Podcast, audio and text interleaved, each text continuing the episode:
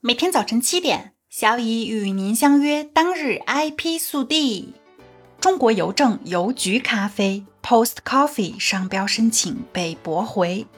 天眼查信息显示，近日中国邮政集团有限公司申请注册的多件邮局咖啡 Post Coffee 商标流程变更为驳回通知发文。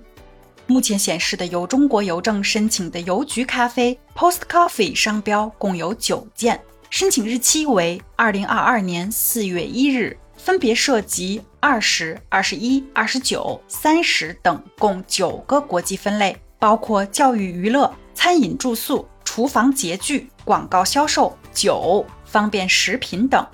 然而，中国邮政的邮局咖啡实体店截至目前已经开设有多家。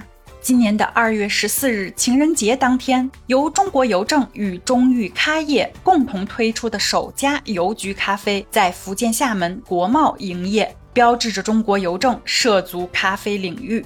五月一日，第二家邮局咖啡在厦门猫街试营业，该店是在原有邮政主题邮局的基础上，经过改造升级开设的。店面设计根据猫街周围环境特点。融合了猫的元素，色彩采用橘色与邮政绿为主色调。七月十四日，邮局咖啡北京首店在望京开业，门店以中国邮政经典的复古绿为主。九月十五日，邮局咖啡厦门首家校园店在集美大学诚毅学院开业。目前来看，邮局咖啡重点布局的是 CBD 店、景区店和校园店三种类型。咖啡产品的售价在十二点八至二十八点八元，蛋糕类产品均为十八点八元。登录邮局咖啡小程序上可以看到，目前邮局咖啡已经有九家门店在营业，其中四家在福建厦门，一家在福建泉州、江西赣州一家，江苏南京两家，以及北京望京一家。据悉，邮局咖啡联合创始人兼 CMO 董可欣在接受采访时表示，根据规划，今年年底到明年年初，邮局咖啡的目标是完成百店计划，即开出一百家门店。作为一名知产人，小乙祝愿中国邮政早日解决邮局咖啡 Post Coffee 商标申请被驳回的问题。毕竟，虽然中国目前的咖啡市场增长很快。可是，李宁、特步、泰二、同仁堂等品牌也都在涉足咖啡领域，中国邮政要抓紧啦！网店售卖考试电子书侵犯著作权。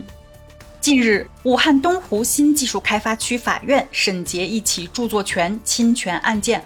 武汉某公司主要从事电子书的研发和制作，历时十三年，投入大量资金研发了各类考试、学历等级、职称资格等。和经典教材、经管、外语、理工等配套辅导的三万种电子书、视频题库等作品。